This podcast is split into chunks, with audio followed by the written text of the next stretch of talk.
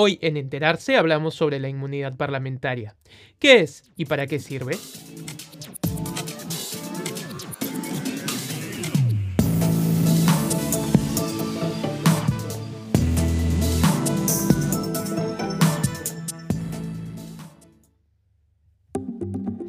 La inmunidad parlamentaria es una institución tradicional de la democracia representativa que a veces genera controversia. ¿Deberían tener o no los congresistas una protección especial frente a las denuncias por delitos comunes? ¿Qué efectos legales genera esta institución? ¿Cuál es la diferencia entre inmunidad ante juicio y juicio político? A continuación, buscaremos explicarlo.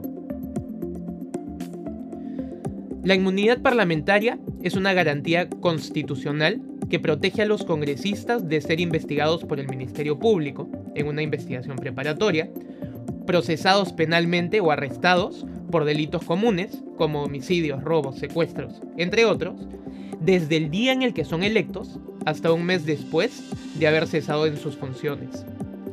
Solamente el Congreso de la República puede autorizar el levantamiento de la inmunidad parlamentaria y se requiere de una solicitud previa del Poder Judicial.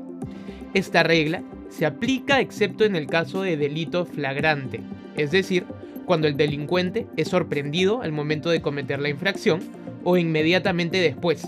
Por ejemplo, si un parlamentario es capturado cometiendo un robo o un asesinato. La inmunidad parlamentaria, además, se divide entre inmunidad de proceso, es decir, la posibilidad de ser investigado y procesado, e inmunidad de arresto. En el Perú, los congresistas gozan de ambas inmunidades, pero como veremos, no es así en todos los países en los que existe esta figura. La inmunidad parlamentaria se encuentra regulada en el artículo 93 de nuestra Constitución.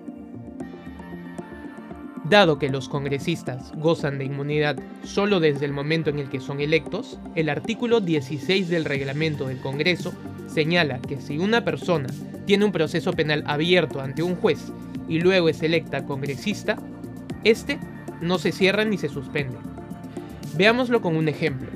Si un empresario ha sido electo congresista, pero tiene un proceso penal abierto que precede a su elección, el Ministerio Público no necesita pedir el levantamiento de su inmunidad de proceso para seguir investigándolo. Aún más, el Poder Judicial puede condenarlo sin hacer ningún requerimiento al Congreso. Al respecto, el artículo 16 del reglamento del Congreso señala lo siguiente. La inmunidad parlamentaria no protege a los congresistas respecto de los procesos penales iniciados ante la autoridad judicial competente con anterioridad a su elección, los que no se paralizan ni suspenden. No obstante, como hemos señalado, existen la inmunidad de proceso y la inmunidad de arresto. Si el congresista de nuestro ejemplo es condenado por el Poder Judicial a 10 años de prisión, se debe solicitar el levantamiento de la inmunidad de arresto para que la condena sea efectiva.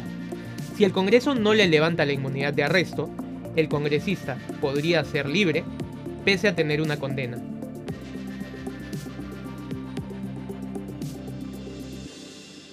Pero ¿para qué sirve la inmunidad? La inmunidad existe para evitar persecuciones políticas camufladas de acusaciones penales.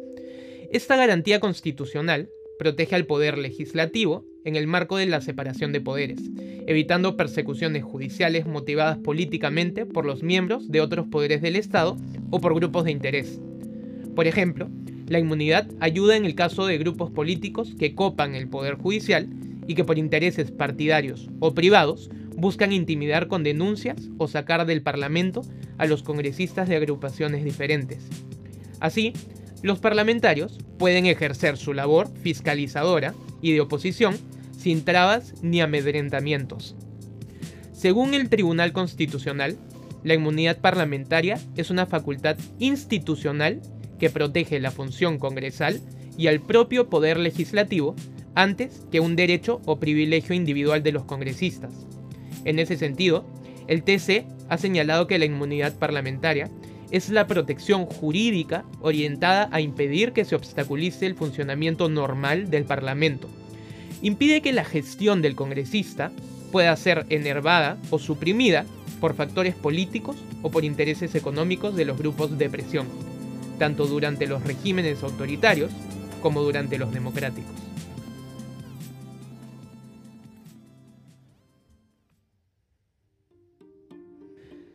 Entonces, ¿cuál es el origen de la inmunidad parlamentaria?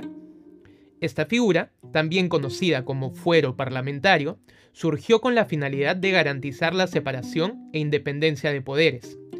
Existe controversia acerca del origen histórico de esta institución.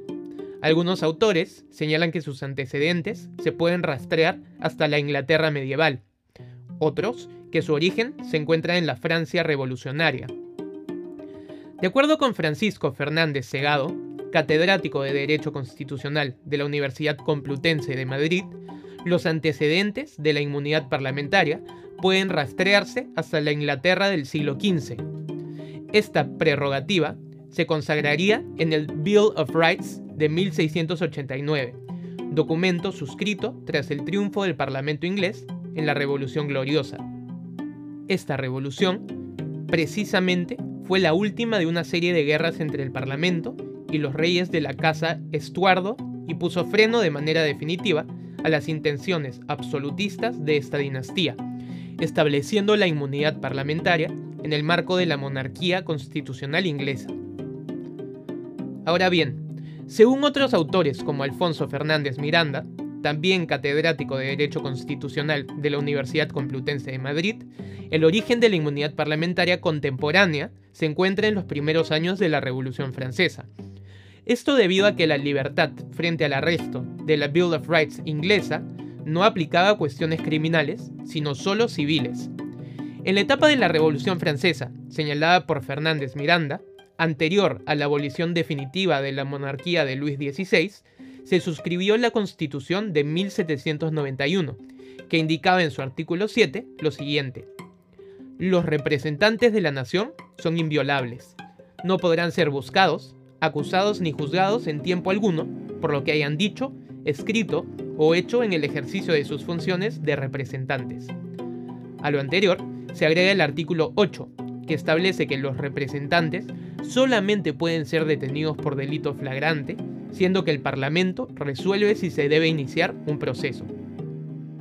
Ahora bien, la adopción constitucional de la inmunidad en Francia fue precedida por dos decretos parlamentarios, el de la Asamblea Nacional del 23 de junio de 1789 y el de la Asamblea Nacional Constituyente del 26 de junio de 1790. Según Alfonso Fernández Miranda, la inmunidad parlamentaria surge en la Francia revolucionaria como expresión de recelo del Parlamento frente a un poder ejecutivo y a un aparato judicial en abierto conflicto con él. En el caso peruano, la inmunidad parlamentaria existe desde nuestros primeros textos constitucionales. Así, la Constitución de Cádiz, de 1812, publicada y juramentada durante el gobierno del virrey Abascal en octubre de ese año, recoge esta prerrogativa en su artículo 128. Por su parte, la Constitución de 1823, la primera del Perú independiente, recoge la inmunidad en su artículo 59. ¿Cómo funciona la inmunidad en el resto del mundo? La inmunidad parlamentaria no existe de manera uniforme en todos los países. Hay estados que acogen tanto la inmunidad de arresto como la de proceso, como el caso de Perú, Ecuador, México y España. Otros solamente contemplan la inmunidad de arresto, por lo que sus parlamentarios pueden ser procesados sin autorización del Congreso, como en Argentina. Estados Unidos es un caso diferente. Allí la inmunidad no es aplicable para delitos graves, como homicidio, por ejemplo, perturbación del orden público y traición. Tratándose del resto de delitos, los legisladores solo gozan de inmunidad de arresto, siempre y cuando estén en una sesión del Congreso o dirigiéndose o regresando del mismo. En cualquier otro momento, los legisladores estadounidenses pueden ser arrestados por cualquier delito. Los congresistas de los Estados Unidos, asimismo, no pueden ser procesados con motivo de las posturas que asuman en el Congreso. En un gráfico que puedes encontrar en enterarse.com, podemos ver cómo funciona la inmunidad parlamentaria en distintos países de las Américas.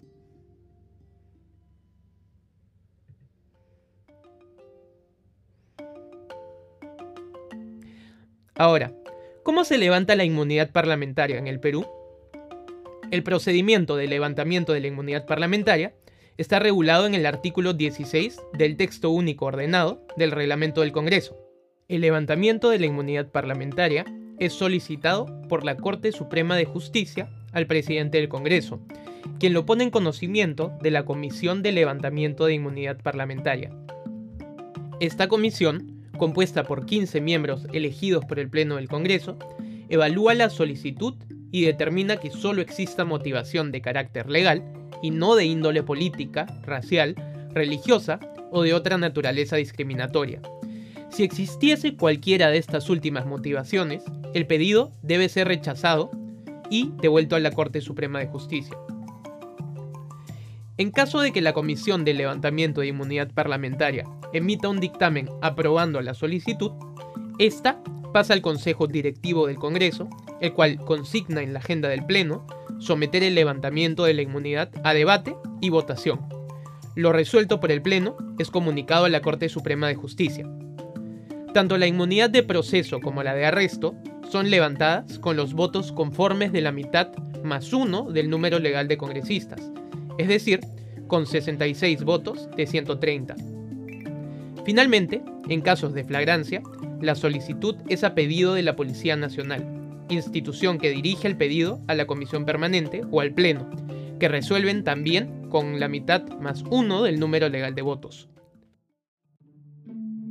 Ahora, los congresistas no son los únicos funcionarios públicos que gozan de inmunidad. De acuerdo con la Constitución, los miembros del Tribunal Constitucional y el Defensor del Pueblo también gozan de esta prerrogativa. Es muy importante no confundir el concepto de inmunidad con algo llamado el antejuicio político, que es una prerrogativa de la que gozan otros altos funcionarios del Estado, incluyendo también a los que gozan de inmunidad. El antejuicio consiste en el derecho a no ser procesado penalmente ni detenido sin previa acusación constitucional y juicio ante el Congreso de la República, y está referido únicamente a la comisión de delitos de función. Por otro lado, la inmunidad parlamentaria se centra en delitos comunes que pueden cometer todos los ciudadanos, como un homicidio o un secuestro. En cambio, el antejuicio tiene por objeto los delitos que solo pueden cometer los funcionarios públicos en el ejercicio de sus funciones. Un ejemplo de un delito de función es recibir sobornos para favorecer a una empresa en un concurso público. El antejuicio, además, es una prerrogativa de la que se goza hasta cinco años después de dejar el cargo. Los funcionarios que tienen derecho al antejuicio son el presidente, los congresistas, los ministros de Estado, los miembros del Tribunal Constitucional, los miembros de la Junta Nacional de Justicia, los vocales de la Corte Suprema, los fiscales supremos, el defensor del pueblo y el Contralor General de la República. Todos los funcionarios que tienen inmunidad gozan de antejuicio, pero no todos los que gozan de antejuicio tienen inmunidad. Otra diferencia importante entre el procedimiento para levantar la inmunidad parlamentaria y el antejuicio político es que este último puede tener como consecuencia una sanción por parte del Congreso.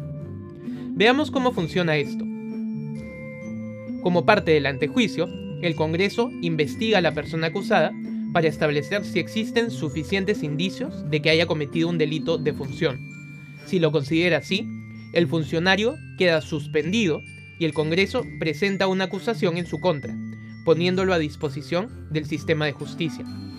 Luego, el Ministerio Público presenta una denuncia contra el funcionario acusado por el Congreso y el Poder Judicial establece si es o no culpable. Según el artículo 100 de la Constitución, la denuncia del Ministerio Público debe ser en los mismos términos que la acusación del Congreso. En esencia, esto significa que el Ministerio Público no puede denunciar a un funcionario que goce de antejuicio, salvo por los delitos de los que lo acusa el Congreso. Si el Poder Judicial condena al acusado en una sentencia firme, es decir, que ya no caben más recursos de revisión, el Congreso está facultado a imponerle sanciones adicionales. Así, puede destituirlo o inhabilitarlo hasta por 10 años del ejercicio de la función pública. De acuerdo con el artículo 89 del reglamento del Congreso, se necesita la aprobación de dos tercios de los congresistas, sin considerar a los miembros de la comisión permanente, para que la sanción sea válida. En la Constitución, el antejuicio está regulado en los artículos 99 y 100. Por último, ¿qué es el juicio político? Como hemos visto, en el Perú, algunos funcionarios públicos gozan del derecho a ser sometidos a un antejuicio antes de ser juzgados por el Poder Judicial. El antejuicio está regulado en los artículos 99 y 100 de la Constitución. Sin embargo, esta no es la única figura contemplada en estos artículos. Existe otra figura llamada juicio político, que no debe ser confundida ni con la inmunidad ni con el antejuicio. A diferencia de estas dos últimas, el juicio político no aplica para ningún delito. El Congreso puede llevar a cabo un juicio político cuando considere que un funcionario público ha violado la Constitución. Los funcionarios que pueden ser sometidos a un juicio político son los mismos que gozan del derecho de antejuicio. Se trata de una figura eminentemente política y no penal, en una sentencia en la que explica el juicio político, el Tribunal Constitucional peruano cita las siguientes líneas del abogado Vidar Campos para determinar cómo se debe entender esta figura. Se lo denomina juicio político porque no es un juicio penal. En él no se persigue castigar, sino separar del cargo. No juzgar un hecho como delictuoso, sino una situación de gobierno como inconveniente para el Estado. En un juicio político, el Congreso puede determinar la destitución del cargo público y la inhabilitación hasta por 10 años del funcionario acusado.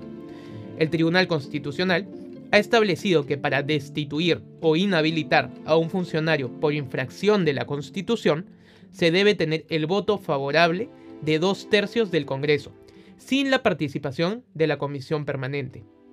Al igual que en el antejuicio político, el proceso mediante el cual se realiza el juicio político se llama acusación constitucional. En resumen, la inmunidad parlamentaria es una garantía procesal penal que protege a los congresistas. La finalidad de esta prerrogativa es evitar persecuciones políticas camufladas de acusaciones penales a fin de garantizar la labor fiscalizadora y de oposición de los congresistas. Existe controversia acerca de si esta prerrogativa constitucional surgió en Inglaterra medieval o durante la Revolución Francesa. En todo caso, ya es acogida por la primera constitución escrita de la historia, la de los Estados Unidos.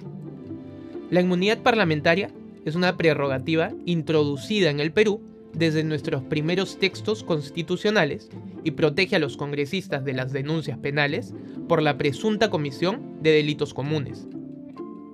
Existe inmunidad de arresto e inmunidad de proceso, siendo posible que el Congreso autorice el levantamiento de solo una de estas. No debe confundirse a la inmunidad parlamentaria con el antejuicio político y el juicio político. Si quieres encontrar más contenido como este, visítanos en enterarse.com. Enterarse. Sabes más, decides mejor.